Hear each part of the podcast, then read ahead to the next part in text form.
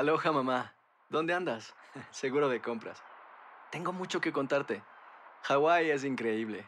He estado de un lado a otro con mi unidad. Todos son súper talentosos. Ya reparamos otro helicóptero Blackhawk y oficialmente formamos nuestro equipo de fútbol. Para la próxima te cuento cómo voy con el surf y me cuentas qué te pareció el podcast que te compartí, ¿ok? Te quiero mucho. Be All You Can Be, visitando goarmy.com diagonal español. Hacer tequila, Don Julio, es como escribir una carta de amor a México.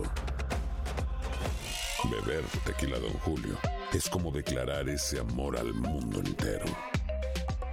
Don Julio es el tequila de lujo original, hecho con la misma pasión que recorre las raíces de nuestro país. Porque si no es por amor, ¿para qué? Consume responsablemente. Don Julio Tequila, 40% alcohol por volumen, 2020. Importado por Diageo Americas, New York, New York. When you buy a new house, you might say, Shut the front door. Winning. No, seriously. Shut the front door. We own this house now. but you actually need to say, Like a good neighbor, State Farm is there. That's right. The local State Farm agent is there to help you choose the coverage you need. Welcome to my crib. no one says that anymore, but I don't care. So just remember, like a good neighbor, State Farm is there. State Farm, Bloomington, Illinois. Hay gente a la que le encanta el McCrispy y hay gente que nunca ha probado el McCrispy. Pero todavía no conocemos a nadie que lo haya probado y no le guste. Para pa pa pa.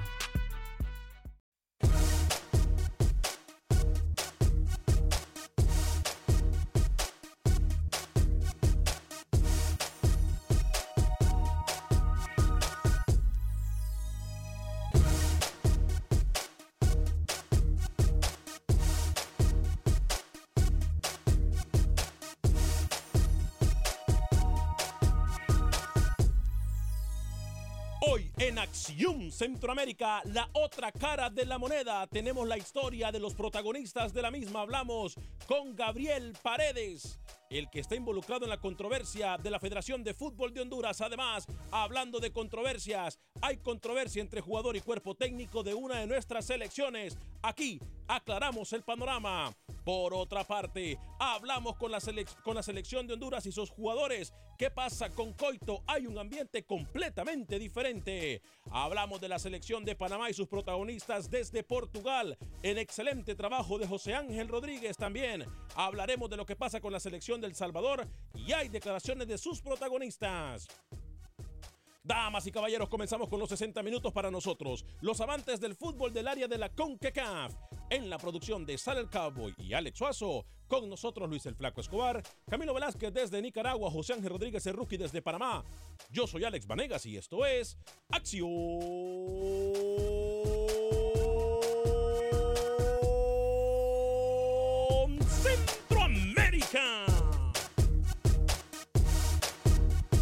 El espacio que Centroamérica merece. Esto es Acción Centroamérica.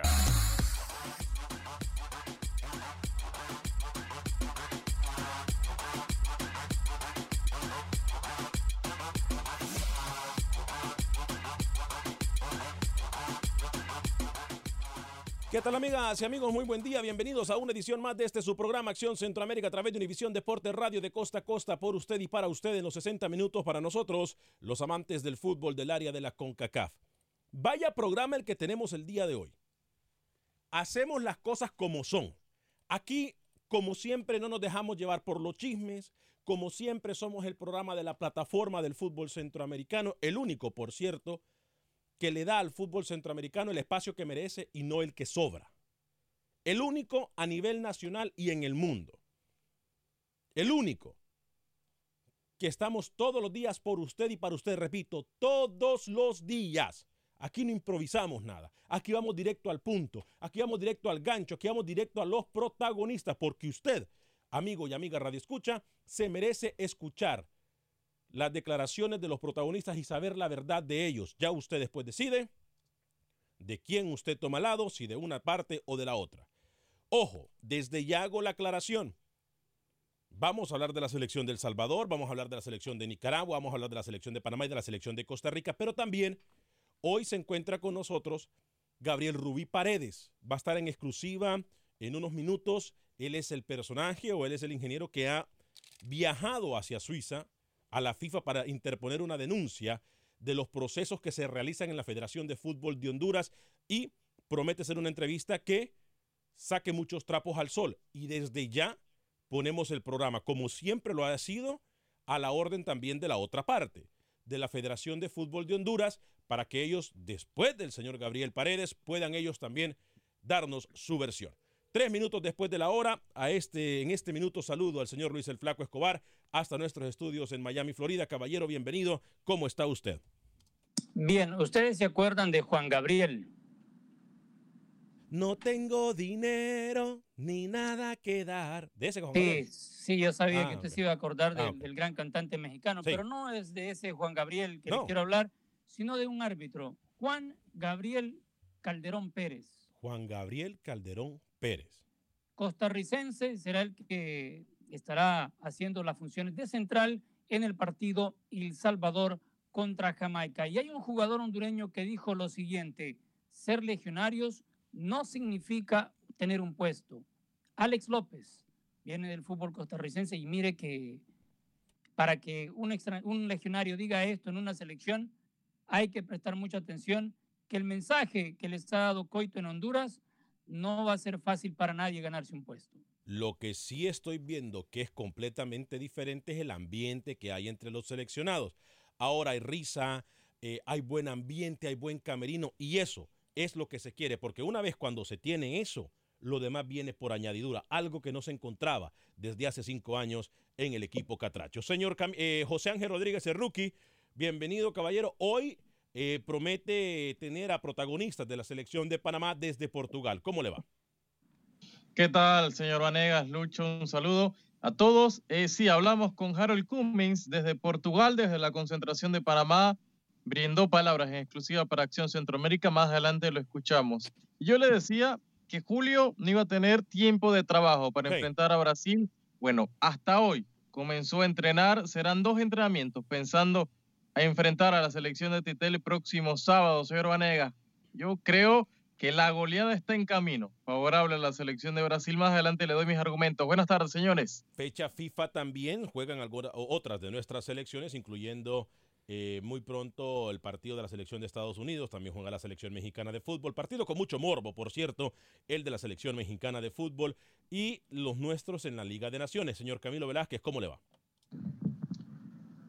Señor Vanegas, ¿cómo está? ¿Sabe lo que más me gusta a mí de Acción Centroamérica? No. Que no hay recalentado. Que no hay. No hay recalentado. todo está fresquecito. Todo es hecho para hoy. Sí. No hay recalentado. De hoy para hoy. Eso es mi, esa es mi parte favorita de este programa. De hoy para hoy. Eh, estuve con la selección nicaragüense de fútbol el ¿Ah, día de ayer. Tengo mucha información que darle. Sin embargo, quiero abrir con dos informaciones importantes. La primera, confirmadísimo. El Nicaragua-Guatemala para el 26 de marzo. No confirmado, confirmadísimo. ¿Mm? Número dos, Byron Bonilla, conversamos con él ayer. El jugador da prácticamente por un hecho su llegada a Saprissa. Buen día. Buen día, señor Camilo Velázquez. Excelente trabajo. Señor Alex Suazo, caballero, bienvenido. Señor Varegas, compañeros, amigos oyentes, buenas tardes, buenos días, donde quiera que se encuentre. Yo ansioso de escuchar la entrevista que usted ya dijo. Hay que saber la otra casa de la moneda. La otra casa La no otra cara. parte, perdón. ¿Cuántas Y- y casas interesante- y cuántas monedas tiene usted? Lucho, perdón, es un tema serio. Exacto. La Adelante. Federación Hondureña ahorita... Ya va a empezar con Ah. esas tonterías, hombre. ¿Me va a dejar saludar? día, si yo- Perdón, si mire. Yo le digo una, si yo le digo una tontería, usted dígame otra. Mire, mire, mire. Háganos el día. Mire lo que voy a hacer. Para- Mire. Para tonteras, Ya. usted. Le bajé el volumen ¿Me a él. deja hablar, por favor? Le bajé el volumen a él. Adelante. Gracias, gracias. Ahora sí. Ahora sí. Eh, la entrevista, muy interesante. Creo que el primer medio que lo hace, a la forma que usted lo hace, señor Vanegas, y no estoy eh, sobando espaldas, pero sí, yo quiero saber la otra cara de la moneda, específicamente mi persona, porque yo lo critiqué a este señor. Sí, usted lo criticó. Y, y lo digo de frente, pero yo quiero escuchar qué nos va a decir él, qué es lo que está pasando realmente en la Federación Hondureña. Bien. Eh, hoy también tengo entendido, hay una comisión de FIFA eh, arribando en unos 30 minutos, o llegando, mejor dicho, en unos 30 minutos, si todo va como a mí me dijeron que eh, iba, eh, con número de vuelos, etcétera. Tengo entendido que ya hay algunos comisionados de FIFA a punto de tocar suelo catracho. Si algo no ha cambiado, que yo no me he dado cuenta. Pero bueno, muchachos, nos vamos a meter en materia deportiva. caballeros, algo que me tiene muy preocupado, ayer lo dijimos, la situación de Copete con Henry Duarte, Henry Duarte y su camerino previo a este partido crucial tenemos que tomar en cuenta si hay una de las dos elecciones entre Nicaragua y El Salvador que se encuentra adentro prácticamente, bueno, si con un pie adentro en la Copa Oro es Nicaragua, mucho más que El Salvador Camilo, pero todo parece indicar de que el camerino se ha venido abajo. Eh, tengo entendido incluso por parte de usted y de lo que le relatan algunas eh, personas allegadas a la selección, pudiese estar en peligro de que ese partido no vaya como pretende toda la afición de Nicaragua. Mire, yo también tenía la preocupación de una ruptura del camerino eh, tras la decisión de la salida de Luis Fernando Copete, que lo dijimos ayer, por cierto, en vivo. Mientras estaba ocurriendo la salida de Copete, yo terminando el programa lo llamé y eh, ni siquiera había terminado de salir de la escuela de talentos.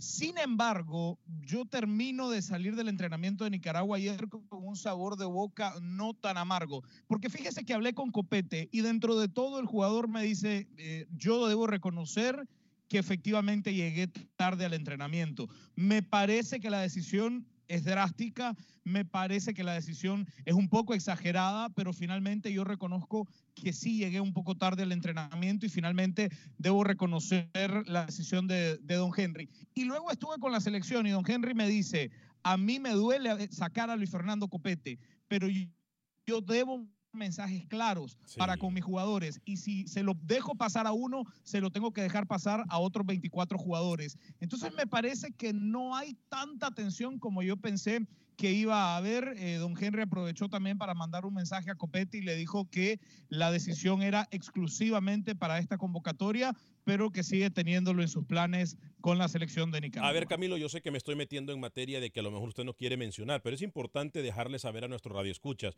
porque siempre nosotros, compañeros, hablamos con la verdad. Copete no llegó, o sea, sí llegó tarde, está mal, la impuntualidad cae mal y en cualquier trabajo la impuntualidad es castigada. Pero lo de Copete no es que queramos nosotros defender al jugador, pero lo de Copete me parece a mí que es excusable, digo. No miraba a su familia, tengo entendido de que él no andaba en ninguna fiesta, de que él no andaba de rumba, andaba en una situación familiar. Eso es lo que tengo entendido yo, no sé, usted me aclara. Sí, justamente ese es el argumento del jugador, Alex, que eh, primero eh, te, quiero explicar que Luis Fernando es, usted lo sabe, nacido en Colombia, nacionalizado nicaragüense.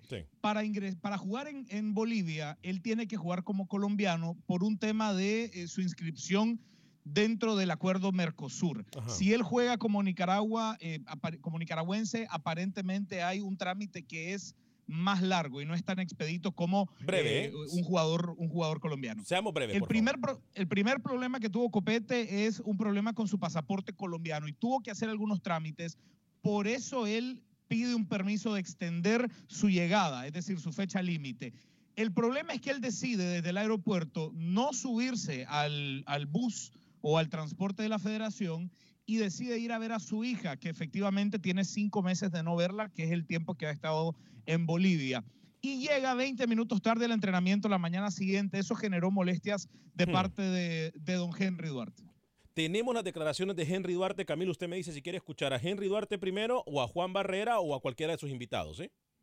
Me parece que por el tema que estamos abordando eh, sería bueno escuchar a Duarte. Solamente te quiero agregar, las, las dos historias coinciden, la versión de Copete y la versión de Duarte. La única alteración en cuanto a los argumentos es con respecto a la hora de llegada del defensor del Always Ready, Alex. Copete dice que llegó 20 minutos después de iniciado el entrenamiento. Duarte dice que llegó 20 minutos antes de la finalización del, del, entrenamiento. Bien, escuchemos entonces las declaraciones de Henry Duarte, técnico de la selección nicaragüense de fútbol. Don Henry, ¿qué pasó con, con Luis Fernando? Hoy se, se, anunció la salida de, de, Luis Fernando, llegó tarde, él mismo reconoció que apareció tarde en el entrenamiento. ¿Nos puede profundizar un poquito más sobre el tema? Eh, Luis me llamó hace unos días de que estaba con problemas con los pasaportes, con el pasaporte que se le había vencido el pasaporte colombiano. Yo le dije, bueno, venís con el nicaragüense. Pero aparentemente como ingresó con el colombiano no puede salir con el nicaragüense. Entonces me pidió tiempo para, para hacer las cuestiones consulares, eh, para que se le diera, él tenía que estar el, lunes temprano, eh, me pidió, quedamos de que el martes eh, iba a llegar, que el martes, el lunes se abrían, el martes hacía todo y, y efectivamente el martes vino, llegó al aeropuerto a las, a las 9, 10 de la noche por ahí y había un transporte esperándole, que él se venía junto con Gofa, Gofa estuvo esperándolo y eh, dijo que él se venía por, por su lado. Eh, aparentemente se fue, no sé a dónde, no sé, no sé si Luis tendrá su casa, o, pero se fue y hoy a las a la hora del entrenamiento llegó ya al final del entrenamiento. Entonces inmediatamente le llamé y le dije que quedaba fuera de la convocatoria, que el compromiso que habíamos asumido él y yo era que iba a estar el martes en la noche en la, en la concentración y Bueno. Bueno, Camilo, eh, yo sé que tenemos mucha eh, material, Camilo, así que usted me dice si otro de sus invitados, uno más, para pasar con El Salvador, Luis, porque tenemos también mucha información del fútbol salvadoreño. Sí, conversamos también con Juan Barrera y con Byron Bonilla. Con Juan hablamos un poco de- del contexto del partido y con Byron más sobre los rumores que desde ayer circulan por toda Costa Rica, en donde colocan al actual jugador del Municipal de Grecia como nuevo jugador del Deportivo Saprissa. Lo dejo en sus manos, señor Vanegas. Entonces vamos con eh, Byron Bonilla, eh, jugador de la selección de Nicaragua. ¿Llega o no a Costa Rica? ¿Cuál es el sentir y pensar del jugador? No, sí, hay un acercamiento muy fuerte con, con Saprissa, con Paté. Nos hemos sentado a hablar. Eh, no pasó a más por lo que queríamos terminar y arreglar unas cosas nada más. Y hoy me di cuenta, estando acá, que, que ya está pegando muy fuerte ya el rumor. Y simplemente cuando llegue, sentarme a hablar con ellos, a ver qué, qué va a pasar. Te quiero repetir la pregunta porque tuve un problemita técnico aquí. Eh, ¿Te ha sorprendido el tema de que en Nicaragua se le dé tanto seguimiento a Byron Bonilla con el Municipal de Grecia? No, la verdad, sí, sí me sorprendió bastante. No, no esperaba eso de acá. eh, casi todo lo, lo que hago siempre hay muchos nicaragüenses comentando y apoyando y eso la verdad me alegra trabajar más. Un mensaje, Byron, a la gente que a través de Fútbol Nica va a estar siguiendo al azul y blanco el domingo. Eh, nada, que, que den por un hecho que, que nosotros vamos a dar todo, todo lo que podamos dar, nuestro mayor esfuerzo para conseguir la clasificación y, y que así va a ser, que esperamos su apoyo, como nosotros vamos a darlo todo. Bien, ahí están las declaraciones entonces de Byron Bonilla, el jugador del momento, le vamos a llamar de esta forma en el fútbol nicaragüense. Luis, yo sé que tenemos que pasar a, El Salvador y también tenemos que pasar con Pepe Medina, Guatemala, Luis. Eh, pero es importante, me parece a mí, por la responsabilidad que tiene este jugador luego de la salida de, Copete o la- lo que pasó con Henry Duarte, eh, la importancia ahora que se suma o que suma el jugador Juan Barrera. ¿Les parece, compañeros, si escuchamos brevemente lo que le dijo Juan Barrera a Camilo Velázquez y luego vamos a ir con El Salvador y también con Pepe Medina y información del fútbol de Guatemala, ya también con nosotros en pocos segundos o en pocos minutos, eh, Gabriel Rubí Paredes, eh, quien se está postulando para la presidencia de la Federación de Fútbol de Honduras, pero primero Juan Barrera. Bien, importante sabemos que es un partido diferente ya que nos jugamos el pase a Copa Oro, el grupo como siempre enfocado, trabajando. eh, por ahí eh, ya tenía un ratito estar ausente, pero se está trabajando de igual manera. Creo que eso no lo pierde el grupo. Juan, eh, la llegada de, de jugadores nuevos como Byron, como Gofas, como Punjet, con los que todavía no has podido trabajar, eh, ¿cómo los has visto en, el- en- en los trabajos previos? Bueno, por ahí a Byron ya lo conocía. A los otros dos, pues eh, se les ve bien. O sea, hay que darles tiempo. Sabemos que jugar en selección es difícil, hay que acomodarse y conocer a los jugadores este, que vienen llegando, pero realmente son jugadores que vienen a aportar y hay que darles la manito. Bien, ahí está lo de Juan Barrera entonces, algunos de sus mensajes en Facebook y voy a ir con las, con las declaraciones de mis compañeros para ver qué me dicen de lo que está pasando en Nicaragua y al respecto de todo el fútbol centroamericano. Dice Javi González, el mejor programa, Dios siga bendiciéndolos a todos ustedes. Amén, amén, amén y amén. Igualmente para usted, Javi González. Vida y salud. Sin recalentado, sin recalentado. Vida y salud, dice saludos desde Hicksville, New York, a todos en la mesa de Acción Centroamérica. Vamos con todo a ver la selección dice Vida y Salud. Carlos Rivera nos saluda también. Carlos González, buen programa, me gustan por socado, dice. Uy. Eh, Freddy Grady eh, nos dice, saludos para el staff de Acción Centroamérica. Camilo, eres el mejor de Acción Centroamérica. ¿Qué posibilidad tiene Nicaragua para pasar a Copa Oro? Ya hemos venido hablando de eso, vamos a tocar en detalle también eso más adelante, Freddy, se lo prometo. Eh, José Ventura dice, hola señores, saludos, ¿qué saben sobre el municipal limeño de la gira por Texas y que ganaron la Copa Horizonte en Houston? Eh, Toño Picado nos dice, soy de Nicaragua y la verdad que este señor Henry Duarte se le subió el sumo. No era justo que descartara a Copete, se le pasó los límites. Además, Copete es la primera vez que lo hace. Errores, dice, cometemos todos. Lo que pasa es que Duarte no lleva patria en las venas y por eso le da igual dejarlo por fuera. Pero la verdad que quien le hizo el mal fue a nuestra patria. Alejandro Román Barba dice, excelente programa. ¡Epa! Mi fuerte abrazo para ti, Tocayo. ¿eh? Saludos, Tocayo. Fuerte abrazo para usted y su familia. Wilber Quintanilla, o sea, ya habla como extranjero después de un mes. Me imagino que se refiere a Byron Bonilla. Alejandro Mejíbar me dice saludos. Eliazar Cortés López nos dice saludos, viva Nicaragua. En solo minutos, la entrevista, por cierto, hoy aclaramos la situación de la Federación de Fútbol de Honduras. Compañero, voy con Luis y luego con Rookie para que me digan lo que piensan de la situación de Nicaragua y luego vamos con Pepe Medina y la información de fútbol de Guatemala. Lucho. Rigidez en el camerino es la que impone el señor Duarte. Mire que ese ejemplo de Duarte lo tomó Maradiaga cuando dirigió a Guatemala y tres jugadores que un día antes se habían coronado campeones, no sé si fue con Xelajú o con Cobán, decidieron llegar al día siguiente y llegaron a tiempo, pero por el hecho de no llegar el día que se les convocó, Maradiaga les dijo muchas gracias, sigan celebrando su campeonato. Pero no hizo lo mismo Maradiaga cuando en su momento dirigía a Honduras, se aparece a la mitad del entreno en Miami, el Lobo Guevara, así todo campante, profe, muchachos, ¿va? Y yo, yo me quedé con la boca abierta. Otra vez. O sea, el- lo de Honduras fue primero y después lo de Guatemala. En El Salvador, Carlos de los Cobos, Eliseo Quintanilla se aparece en una concentración cuando al día siguiente hay eliminatoria, aunque ya estaban clasificados. Profe, ¿cómo le va? Bien, hijo, ¿y tú? Muy bien. Voy a salir y vuelvo, profe. La estrella. Entonces, no se mide con la misma vara cuando sos la estrella de una selección que cuando sos del montón. Eso es el mensaje que yo capto. Y para que, que se catee el montón, a, a Luis Copete le tocó este turno, le, le- le tiene que dar. Me Le parece, tiene que dar a él y al grupo entero. me parece que en el momento equivocado. ¿eh? Rookie.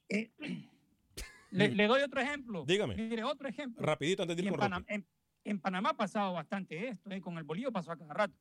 Y en El Salvador, Neney, el finado Neney, brasileño naturalizado, llegaba a la medianoche, cuando todo el mundo estaba durmiendo, a tocar el portón donde estaban concentrados y al día siguiente era el primero que saltaba Sí, a la cancha. bien. Nunca lo suspendieron.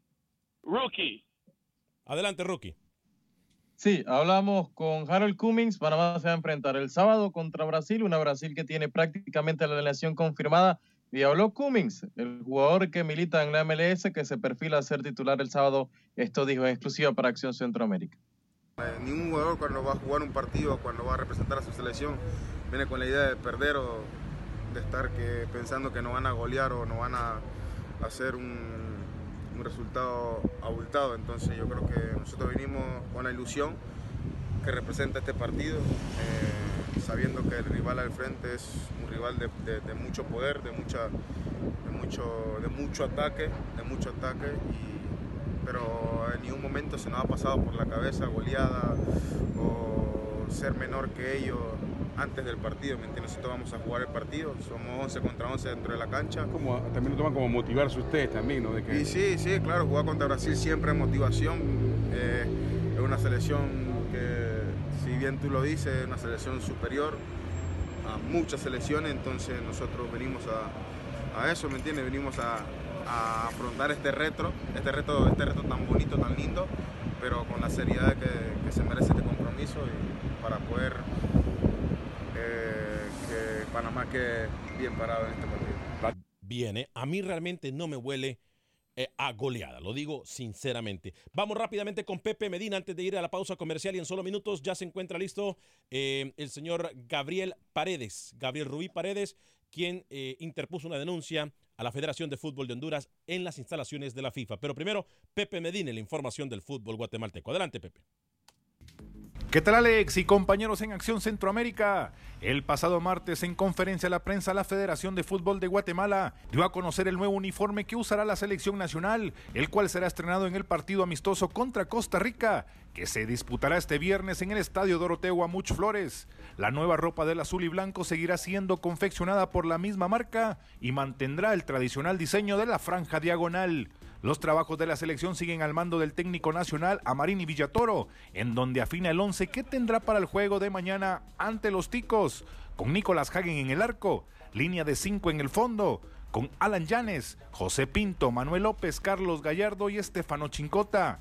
Al medio con Rodrigo Sarabia, Alejandro Galindo y José Contreras, dejando en punta a Luis Martínez y Danilo Guerra. Definitivamente hoy pues se trabajó eh, fútbol, dos días previo a lo que es el partido, ya viendo más o menos los que, los que puedan entrar eh, en el equipo titular y terminar acoplándonos a lo que es la, la parte táctica del entrenamiento. Bien, ¿eh? Entonces voy a ir a una pequeña pausa comercial a regresar, se lo prometo. Gabriel Rubí Paredes con nosotros en Acción Centroamérica.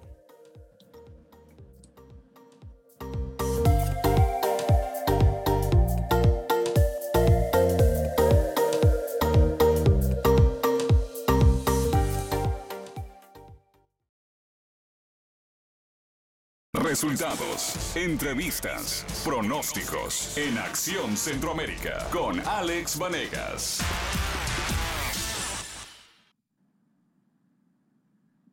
Bien, gracias por continuar con nosotros en este su programa Acción Centroamérica a través de Univisión Deporte Radio de Costa a Costa. Estamos por usted y para usted en estos 60 minutos para nosotros los amantes del fútbol del área de la CONCACAF. Gracias a la gente que nos escucha en Nueva York, en Los Ángeles, en Chicago, en Dallas, San Antonio, McAllen, Phoenix, Las Vegas, Las Carolinas, Houston. Gracias a todos ustedes que nos escuchan en Kansas City, en Utah. Y por supuesto la gente que nos acompaña a través del Facebook Live de Acción Centroamérica y en YouTube nos puede buscar como Acción Centroamérica. Antes de ir con nuestro invitado, Gabriel Rubí Paredes, eh, voy a hablarle rápidamente de los patrocinadores de Acción Centroamérica. Agente Atlántida en el 5945 de la Bel 5945 de la Bel en Houston. Para aquella gente que nos mira, nos escucha en Houston, les recuerdo que con Agente Atlántida usted puede enviar su remesa a México, Centro y Sudamérica de la forma más rápida, confiable y segura.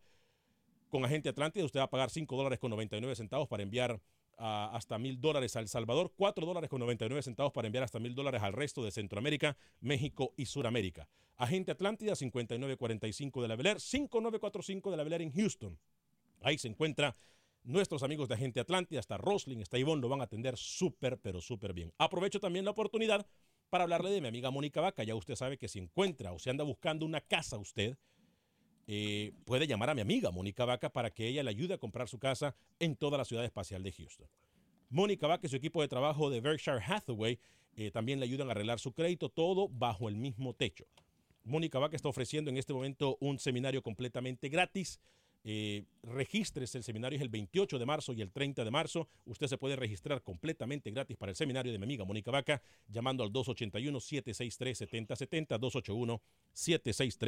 281-763-7070, 281-763-7070. Bueno, lo prometido es deuda, lo anunciamos, eh, lo venimos diciendo y usted ya sabe que Acción Centroamérica es el único programa a nivel nacional en los Estados Unidos e internacional que le dedica el tiempo que Centroamérica merece y no el que sobra.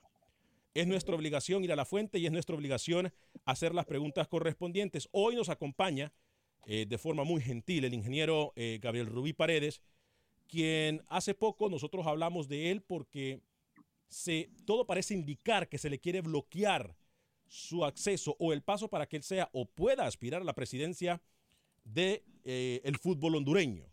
Ahora, hay muchas cosas que involucran este tipo de situaciones y qué mejor que él sea, eh, nos aclare lo que está pasando. Eh, ingeniero, muy buen día. Estamos en Acción Centroamérica en Univisión Deporte Radio. Primero que todo, gracias por tomar nuestra llamada. Eh, vaya que usted es el hombre del momento en Honduras. Eh, eh, está usted en boca de muchos. Cuéntenos a dónde se ha llegado su viaje a FIFA. fue lo que usted esperaba, pero primero cuéntenos cómo empieza toda esta lucha del ingeniero Gabriel Rubí Paredes. Buen día. Hola, buenos días, Alex. Buenos días a Luis, a Rocky, a Camilo y a toda la gente que los está escuchando. Especialmente a los hondureños, pues que nos apasiona tanto el fútbol. Les saludo desde el Progreso y Oro, Honduras. Un día opaco ha sido en la costa norte de Honduras esta mañana, recién llegando de Zúrich, donde estuvimos allá presentes en las instalaciones de FIFA. Y en efecto, pues, eh, así como lo comentaba Alex, eh, hemos estado en este proceso, ha sido eh, sumamente mm, lleno de piedras, de escaños que tenemos que ir evadiendo. Y, pero ahí vamos, pues, pensando pues de que el fútbol hondureño merece una mejor atención, merece mayor inclusión y participación y pues hemos considerado que hay muchas cosas que no están bien. El patrimonio de la federación, que es la selección nacional y todo su indumentaria, sus camisolas, todas esas cosas, pues no, no producen, no rentan lo que deben rentar porque se queda ahí en el camino y no se apoya el fútbol de ahí. Entonces montamos este proyecto y pues aquí estamos, cuesta arriba básicamente, porque mañana es el Congreso. Mañana es el Congreso, mañana viernes 22 de marzo. Ingeniero Paredes, antes de que dé la palabra a mis compañeros, eh, de acuerdo a lo que se ha expresado, ¿usted está de acuerdo o usted tiene conocimiento de que no hay el por qué usted se le pueda bloquear aspirar para un eh, puesto como presidente o como el mandamás o como ser una de las personas que más influye en el fútbol hondureño? De acuerdo a usted o a su conocimiento o a lo que expresa la ley, no hay nada que pudiese impedir que usted eh, por lo menos tuviese la oportunidad de aspirar a este puesto, ¿verdad?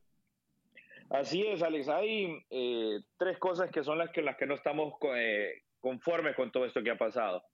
Y hablemos de aspectos legales. La primera y la gran fuerte es que nos han pedido que eh, seis miembros, llaman ellos, eh, que están habilitados en la FIFA, al menos tres nos den una nota. Es decir, que la elección se limita únicamente a dos personas, porque tiene que tener tres un candidato y tres la otra planilla. Correcto. Eh, y, eso, y eso lo hicieron con 48 horas de antelación al cierre de inscripción. Hmm. Eh, luego, después de eso, eh, me aplicaron un reglamento ahí que dice que ellos, como comisión electoral, pues podrían, si ellos quieren, darme el tiempo para subsanar y no me lo dieron, mientras que al otro amigo de la otra planilla sí se lo dieron.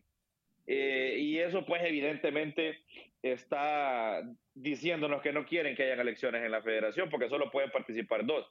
Y si a eso le ponemos que la comisión electoral que está manejando este proceso de la FENAFUT es la misma comisión de la que, bueno, vamos a mencionar, pues de que Jorge Salomón fue presidente, eh, solo que ahora ya no está con ellos porque es candidato, bueno, pues entonces creo que el juego está claro.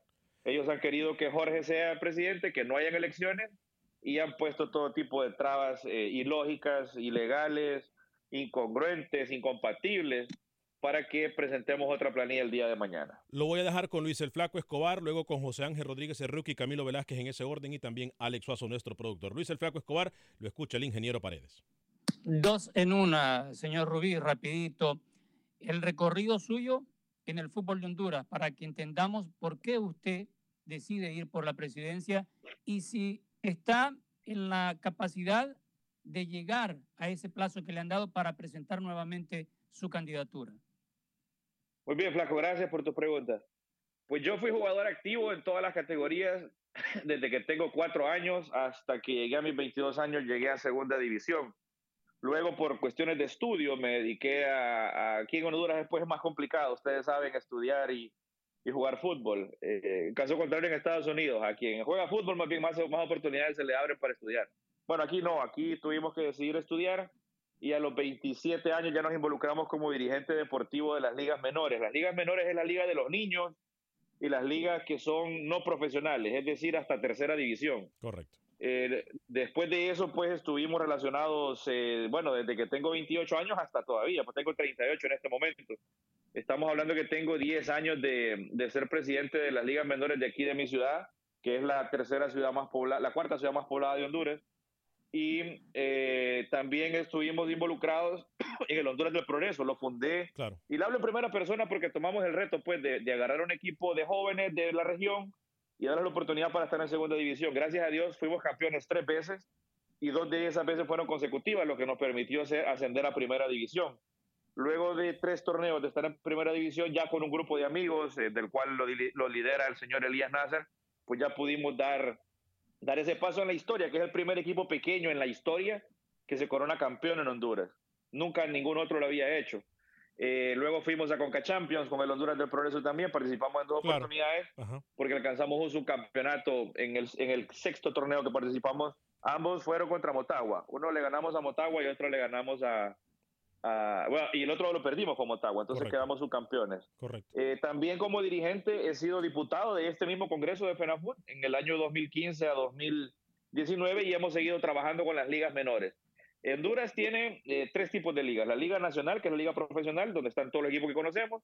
La Liga de Ascenso, que Sí. está diseminada en 32 equipos en todo el país. Y las ligas menores constan de 5.500 equipos de fútbol en 17 de los 18 departamentos que tenemos. Es decir, somos el sector más grande del fútbol y alrededor de 100.000 personas 100 mil personas más o menos juegan todas las semanas. Bien. Bien, este. Pero va a presentar su candidatura nuevamente. Permítame, Luis, no creo que le haya escuchado. La pregunta de Luis es que si va a presentar su candidatura de nuevo, ingeniero Paredes. Ok, el tema es que ellos tienen que recibirme la documentación. Y estoy hablando específicamente de don Rafael Villeda, que es el presidente del, equipo Olimpia y presidente de la Corporación Televicentro. Estoy hablando también de don Miguel Moura, que es directivo de la Cámara de Comercio y es cuñado del señor Javier Atala, vicepresidente de Ficosa. Estoy hablando de don Juan Ferrera, que es un dirigente del Club Olimpia. Y estoy hablando de Jaime Enrique Villegas, que es el presidente de la comisión en este momento y secretario de Real España, a la cual Jorge es el vicepresidente del Real España. O sea que hay un- todo un conflicto de intereses que no me quieren aceptar mi candidatura y hasta este momento eh, no ha sido aceptada y probablemente así va a ser porque no he escuchado otros indicios en el transcurso del día. Antes de ir para con, mañana. Antes de ir con Rookie, Camilo, eh, señor Paredes, ¿por qué cree usted que se le está eh, por, por qué tanto obstáculo para que usted no pueda aspirar a la presidencia de la Federación de Fútbol de Honduras? ¿Por qué le ponen tanta traba? ¿Por qué, según usted, no lo dejan llegar a esa meta? Sencillamente porque no tienen los votos para ganar. La elección va a ser de 32 diputados que están en el Congreso el día de mañana. Y públicamente están 19 con nosotros, que lo han dicho públicamente. Y todavía hay unos cuatro más que los hemos mantenido así en reserva porque ellos son votos institucionales, o sea, no votan, no votan por ellos mismos, sino que, por ejemplo, los entrenadores mandaron dos, los árbitros mandaron otros dos, entonces ellos no lo han hecho públicamente. Pero la razón es porque no les pegan las cuentas y saben que si vamos a elecciones, ellos perderían. Por eso es que no Wow. quieren inscribirme. Wow. O sea, Interesante. usted ganaría por tres votos Va- más. Voy, por, voy con Rookie y Lucho y después Camilo y Alex Suazo en ese orden, por favor, porque el tiempo apremia en radio. Eh, Rookie, adelante, por favor, luego Camilo y luego Sí. Alex Suazo. Ingeniero Rubí, ¿cómo le va? Les saludo José Rodríguez, el rookie. Un abrazo a la distancia. Eh, ¿Quién se encontró en Zurich? Eh, ¿Qué respuesta le dieron en la FIFA? Eh, la primera pregunta y la segunda. Eh, tengo entendido que hace un par de días, hace un par de semanas, usted buscó el respaldo de la Liga Nacional de Honduras y al final la votación no, no favoreció su persona. ¿Por qué cree que al final los clubes, eh, los cinco que terminan votando en su contra, no les terminan convenciendo por lo menos el proyecto que usted estaba presentando? Buenas tardes. Muy buenas tardes, Rookie. Muy buenas preguntas. Bueno, en FIFA, el viernes pasado hubo una cumbre mundial en Miami. Ahí estuvo Gianni Infantino y todo el equipo de FIFA en Miami. Yo me acerqué ahí y me dieron una cita para el lunes a primera hora en Zúrich. Entonces tomé un vuelo y fui a Zúrich y allá me atendió en primer lugar el señor Luis Pires y la señorita Mónica Rodríguez, que ellos son de la Comisión de Ética relacionados con temas de gobernanza, o sea, los gobiernos del fútbol. Y muy amablemente les expuse todo el caso, les expuse las tres condiciones que nosotros consideramos que son incorrectas. Y bueno, se quedaron sorprendidos con algunas cosas, como por ejemplo, en ninguna parte donde el fútbol había sido intervenido con una comisión normalizadora, bueno, el presidente de esa comisión se había postulado para ser eh, presidente de la nueva federación. Claro. Y les puedo decir que intervenidos ha estado Guatemala, ha estado eh, Bolivia, ha estado Argentina, ha estado Uruguay, aquí en, Lati- en Latinoamérica. Y mm, bueno, era sorprendente. Segundo, pues que el propio dueño de la televisora que maneja los derechos exclusivos sea el, el que dice, bueno, quién va a participar y quién no va a participar, así con su firma, así como acá. Claro. Porque el señor Villeda es el que firma la, la- la nota diciendo que yo no puedo participar. O sea, y todo un conjunto de intereses, ellos no lo sabían. Bueno, en segunda instancia también me reuní con el señor eh, Luca Nicola, que es encargado de la comisión de asociaciones miembros, es decir, quien rige a todas las federaciones. Y él fue el que al final se quedó revisando el caso. Y pues bueno, al final es una investigación que empezó el lunes y eh, hasta esta hora todavía no tenemos respuesta. Ayer antes de salir de Zurich lo llamé y me dijo que todavía estaba en proceso y que no tenían el veredicto, pero que me lo iban a dar hoy o mañana de la mañana, sin embargo ya casi no hay tiempo. Por la otra pregunta, lo que pasó en Liga Nacional fue que eh, la nota ya era extemporánea y lo que ellos dijeron fue que no me la podían dar porque ya no tenía razón de ser, porque esta gente de FENAFUT ya no me quería dar más plazo y aunque me la dieran no tenía, no tenía sentido. Entonces, esa fue la votación. La, la verdad que ahí quien está metido es el Club Deportivo Olimpia. Ellos han querido manipular las cosas y ellos tienen sus arreglos con el Motagua y Real España, que son los tres equipos que manejan la federación, y, con, y así convencieron a, Real Minas, que había perdido un día antes en un partido contra Motagua en Tegucigalpa 2 a 0, inexplicablemente, y también la, esos fueron los votos, realmente esos fueron los votos. Eh, Camilo Velázquez y luego Alex Suazo. Señor Rubín, mucho gusto, un saludo desde Managua. Eh, la pregunta o las dos preguntas son, primero, conocimos de su caso y la argumentación era que la presentación había sido extempore y luego que efectivamente le faltaba una carta, una, un aval, eh, porque eran tres y no dos.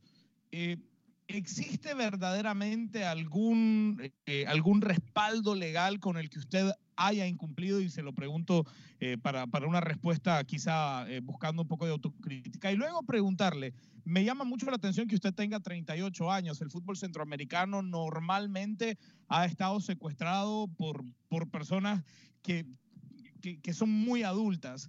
¿Qué necesita el fútbol para que la sangre joven se apodere y le dé el cambio que necesita el fútbol en nuestra región? Bueno, hola, mucho gusto.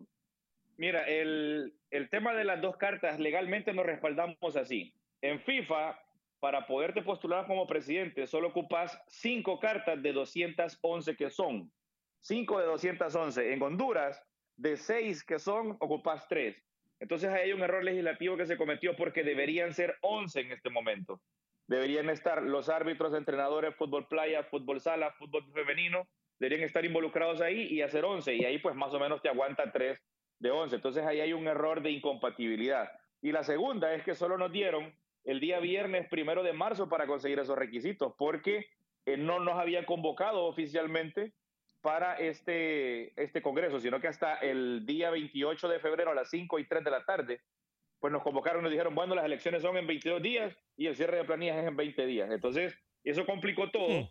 Sin embargo, Jorge tampoco las cumplió allá consiguieron una nota ilegítima, es la palabra exacta, y no la cumplió. Allá una persona dijo, no me convocaron, no me preguntaron, sino que alguien dio una nota que no era oficial y con esa nota lo inscribieron. O sea, no hubo tiempo porque solo nos dieron el viernes primero de marzo.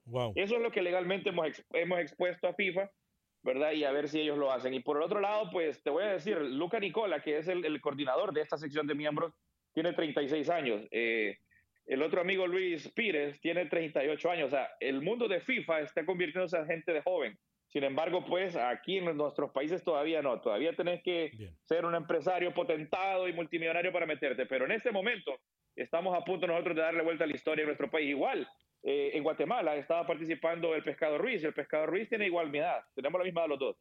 O sea que este mundo es para que lo tomemos, pues es de reto. Bien, Alex Suazo quiere también, nuestro productor, hacer una pregunta. Adelante, Alex. Ingeniero Gabriel, eh, rapidito, usted lo dijo, ya no hay tiempo. ¿Usted cree que en este poco tiempo que tiene la FIFA aboga por usted? Bueno, hoy en la tarde estamos esperando una delegación que viene de, de las asociaciones miembros, me decía Luca Nicola, y ellos deben traer una respuesta. Eh, nosotros estamos listos, los votos los seguimos teniendo para el Congreso de mañana si acaso ellos deciden inscribirnos hoy en la noche. Claro. Eh, y si no lo hacen, pues igual, ahí siento yo que va a haber una manifestación.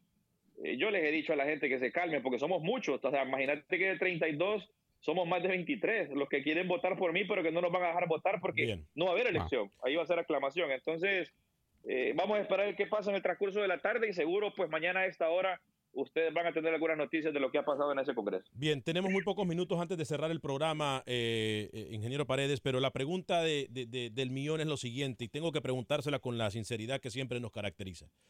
Eh, una, de sus, una parte de sus agenda o de su agenda, tengo entendido yo, que es abrir las oportunidades para que usted, como lo mencionó al inicio del programa, no sean las mismas empresas siempre involucradas con la selección o involucradas con las diferentes selecciones.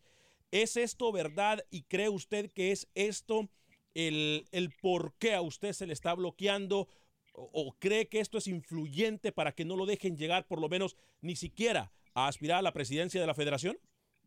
Esa es la respuesta exacta a todo esto, Alex, porque lo que mueve el fútbol, esto es una industria y lo que mueve el fútbol pasa siempre por los derechos de transmisión. Y nosotros sabemos qué es lo que pasa en Honduras. Y como les decía, se sorprendieron en FIFA cuando el mismo dueño de la televisora es quien firma la resolución y dice, no te vamos a inscribir porque no aceptamos tu papelería. O sea, eso es algo que no pasa en ninguna parte del mundo y eso es lo que realmente detiene el desarrollo del fútbol, porque lo que se ocupa es plata y la plata únicamente está donde se comercializa el fútbol. El fútbol se comercializa en la transmisión de derechos, perdón, en la transmisión de, de partidos televisivos, en la venta de la camisa, de la camisola de la selección y en toda la publicidad que la selección puede dar. Al tenerla secuestrada tres empresas, bueno, entonces aquí no hay desarrollo, hermano, porque aquí no se puede tocar ese tema. Entonces eso es lo que está atrás de todo esto, en vivo y en directo. El señor eh, de Televicentro, el señor de Ficosa y el señor de la otra empresa, ellos son los que han estado manejando todo este proceso electoral, irónicamente. Y eso es algo que nos tiene pues un poco frustrados porque FIFA lo ha visto, FIFA lo conoce y todavía a esta hora es jueves y no han dado una respuesta. Sin embargo, también lo conocemos todos los que estamos relacionados en el fútbol en este país. Todos sabemos que las cosas así están y todos sabemos que esos son los intereses que están atrás de todo esto. Bueno, no puede ser juez y parte, según usted, señor Rubí. Yo creo que no le escuchó. Vuelva a, hacer su pregunta, Lucho. No se puede ser juez y parte al mismo tiempo, de acuerdo a lo que dice el señor Rubí. Pero qué bien que lo hace y que nos demos cuenta todos para que se aclare muy bien esta situación, porque en algún momento en El Salvador quien era presidente de la Federación Salvadoreña, manejaba en algún momento también los hilos de la televisora que tenía derecho para transmitir todo lo que era la selección. Bien. Eh, muchachos, eh, vamos a tener que dejar ir al señor, al ingeniero eh, Gabriel Rubí Paredes. Antes de dejarlo ir, que por favor algunas palabras para la gente que escucha Univisión Deportes, que estoy seguro estas declaraciones van a hacer eco no solamente en Honduras, sino que en el resto de Centroamérica. Eh, lo dejo para que se despida de nosotros y de la gran audiencia de Univisión Deporte Radio y también lo comprometo, ingeniero, para que nos acompañe mañana o cuando tenga algún tipo de novedades, por favor que nos deje saber. Aquí los micrófonos están abiertos para usted, como también están abiertos, como siempre lo han estado, para los dirigentes de la Federación Nacional Autónoma de Fútbol de Honduras. Si ellos quieren eh, dar su declaración después de haberlo escuchado, que estoy seguro saben sus puntos muy bien, lo pueden hacer y quedan completamente invitados.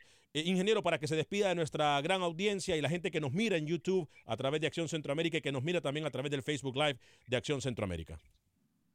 Bien, el fútbol en nuestros países pequeños en Latinoamérica necesita desarrollo. Para desarrollarlo únicamente es con creatividad, con esfuerzo, pero sobre todo con mucho amor hacia lo que queremos hacer. Y en nuestro país, Honduras, eh, no ha sido la excepción. Durante 30 años el fútbol ha estado eh, sumamente desunido, todo el mundo por su lado y no hay inversión. Aquí no hay ninguna cancha que la federación haya hecho ni la FIFA. No hay una sola cancha en todo el país, caso contrario a otros países como Nicaragua y El Salvador. Eh, yo lo que les puedo decir es que hemos hecho este, este reto pensando en que las cosas deben cambiar en Honduras y sin embargo pues sabemos que nos tienen ahí cuesta arriba por este tema de los grandes intereses que se juegan. Les agradezco mucho su espacio. Eh, Dios bendiga a todos nosotros y cualquier cosa pues yo les informo mañana antes, qué es lo que está pasando. Antes de que se me vaya en una sola respuesta, sí o no. ¿Está de acuerdo usted con, la, con, el nombramiento de Fabián Coito con la selección de Honduras? Sí, sí, estoy de acuerdo. Perfecto. Entonces, le agradecemos su tiempo. Eh, realmente creo que nos deja eh, mucha información. Eh, hay mucha tela de donde cortar en este tema, compañeros. Creo que esta no es la última vez que hablaremos del caso. vamos a hablar muchísimo más.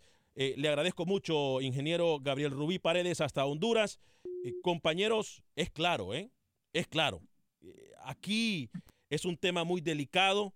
Creo que es nuestra obligación, como lo hemos hecho en su momento con El Salvador, como lo hemos hecho siempre con Nicaragua, como lo hemos hecho en todos los países centroamericanos, compañeros.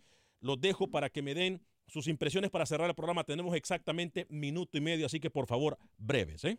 Lo bueno que va hasta la Corte Suprema por darle un término a la FIFA, que es la que le tiene que resolver y de existir la elección y nombren a Salomón y no se ha resuelto esto con FIFA, esas elecciones pueden ser nulas.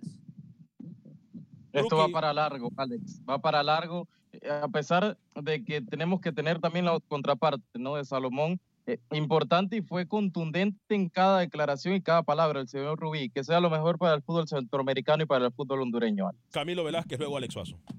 Sí, a mí me gusta la idea de que la gente joven se vaya apoderando del fútbol, porque es la gente joven la que va a, ten- va a traerle la otra cara del fútbol que el fútbol centroamericano necesita. Señor Alex Suazo. Bueno, ojalá, ¿no? Que la FIFA haga algo. Pero como dicen ustedes, esto va para largo. Si la FIFA da un veredicto mañana, pasado, no lo sé. Lo importante es que le den la oportunidad si ya presentó todos los argumentos que le pedían. Como al principio no...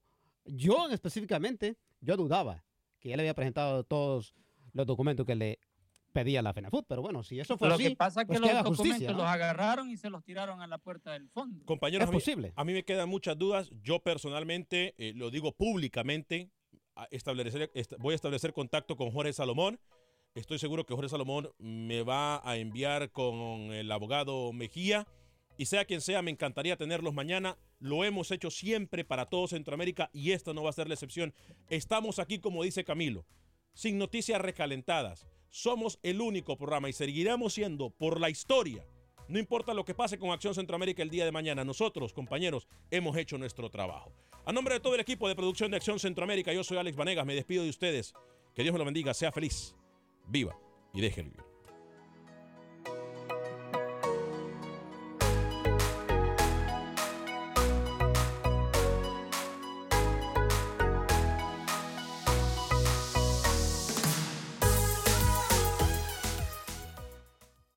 Boost Mobile tiene una gran oferta para que aproveches tu reembolso de impuestos al máximo y te mantengas conectado. Al cambiarte a Boost, recibe un 50% de descuento en tu primer mes de datos ilimitados. O, con un plan ilimitado de 40 dólares, llévate un Samsung Galaxy A15 5G por $39.99. Obtén los mejores teléfonos en las redes 5G más grandes del país. Con Boost Mobile, cambiarse es fácil. Solo visita boostmobile.com. Boost Mobile, sin miedo al éxito. Para clientes nuevos y solamente en línea, requiere AroPay. 50% de descuento en el primer mes requiere un plan de 25 dólares al mes. Aplican otras restricciones. Visita para detalles.